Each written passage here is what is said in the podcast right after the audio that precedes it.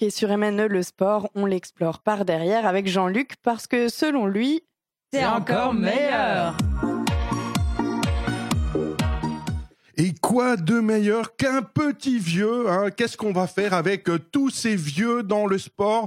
La retraite des sportifs de haut niveau, comment ça se passe? Ça ressemble d'ailleurs un peu euh, aux danseurs euh, du ballet du Rhin. Hein. Une fois qu'ils ont 27 ans et demi, 43 entorses, que vont-ils devenir quand ils ne peuvent plus danser, plus danser? Eh bien, que deviennent les sportifs une fois que leur carrière, très courte souvent, est terminée? C'est MNE qui s'intéresse à ça aujourd'hui. Hein, euh, qui pense à Zinedine Zidane. Est-ce qu'il va bien depuis qu'il a pris sa retraite du Real Madrid? Ne manque-t-il de rien?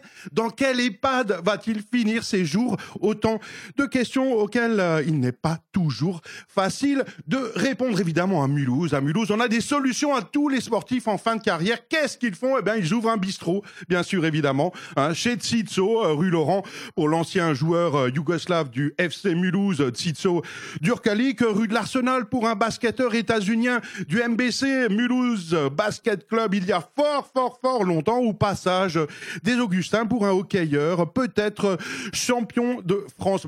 il n'y a pas que les bistrots, bien sûr, dans la vie, hein, mais toute fin de carrière naturelle ou prématurée oblige les sportifs à penser reconversion professionnelle. Ils ne sont pas tous logés à la même ancienne, certes, hein, selon qu'ils ont choisi euh, en langue vivante pétanque ou football, mais leur avenir ne sera pas tout à fait le même. Les parcours sportifs et personnels, le sport pratiqué, professionnel, ou non, sa médiatisation, le salaire sont autant de variables dans la trajectoire de reconversion. Alors il y a même une liste officielle hein, des sportifs de haut niveau en France. Ils sont euh, plus de 6000 et ils ont droit à des aides du ministère des Sports. Tiens d'ailleurs justement, euh, ministre, ça c'est une reconversion réussie. Bon, parfois ça rate un peu. Hein. On se rappelle de notre avant-dernière ministre des Sports, Laura Flessel, qui vient euh, d'abandonner euh, son ministère, euh, soi-disant pour raison familiale, en réalité pour raison fiscale. Hein. Donc on a beau avoir gagné plein de médailles, eh bien la carrière politique n'est pas forcément la fête du slip qu'on imagine quand on, arrête d'être sportif. Hein. Et puis, bah, ces sportifs, c'est aussi un marché, ces anciens sportifs, puisqu'ils sont plus de 3000 chaque année, d'après les échos, à se reconvertir, ben alors qu'est-ce qu'ils vont devenir? Eh bien, ils vont payer un prestataire euh, très cher pour les aider à se reconvertir. C'est merveilleux. Hein. par exemple, Michel Platini aurait peut-être dû s'offrir euh, un prestataire pour lui dire que, après sa brillante carrière de footballeur star en Europe dans les années 80, il est donc devenu chef de l'UEFA, l'organisation suprême du foot européen dans les années 2000. Mais après, il s'attaquait à la FIFA et ça, c'est dangereux. Hein. il a failli terminer en prison en tout cas, son honneur a été sali de tous les côtés, peut-être avec justesse, on n'en sait rien, mais il y a tellement d'argent dans le foot que c'est chaud bouillant euh, d'y toucher. Euh, à Mulhouse, revenons à la capitale hein, du monde, hein, puisqu'on se rappelle quand même que notre ministre mulhousienne, aujourd'hui, c'est Roxana Maracineanu, ancienne championne du monde de natation qui s'est formée au MON, au Mulhouse olympique natation. Donc il n'y a pas que des bistrots qu'on fait euh, à Mulhouse quand on est euh, ancien sportif. On peut devenir aussi ministre. J'espère qu'elle ne sera pas remaniée avec euh, le gouvernement qui s'en va dans les jours qui viennent.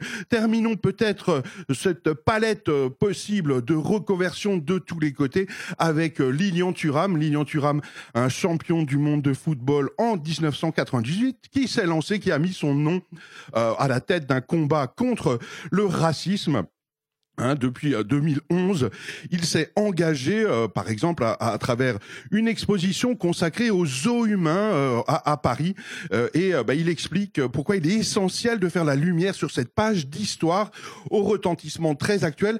Les zoos humains, c'est une histoire extrêmement violente qui permet de comprendre d'où vient le racisme, de saisir qu'il est lié à un conditionnement historique. Ces exhibitions ont attiré des millions de spectateurs et ont ancré dans les têtes l'idée d'une hiérarchie entre les personnes, les prétendues races, la race blanche étant considérée évidemment comme la norme. Les mécanismes de domination qui existent dans dans nos sociétés se sont construits ainsi petit à petit et euh, les gens ont donc été éduqués dans ce sens-là.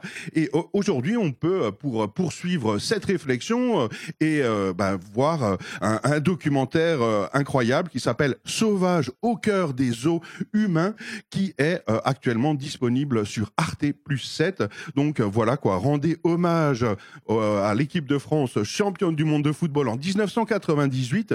Regardez ce documentaire sauvage au cœur des eaux humains, disponible aujourd'hui sur Arte plus 7. Merci beaucoup Jean-Luc. Les sports par derrière, c'est encore meilleur. Ta chronique sport est à retrouver sur radiomne.com en podcast si vous souhaitez la réécouter. Frühstück. C'est de l'abstrait, hein je crois que c'est de l'abstrait.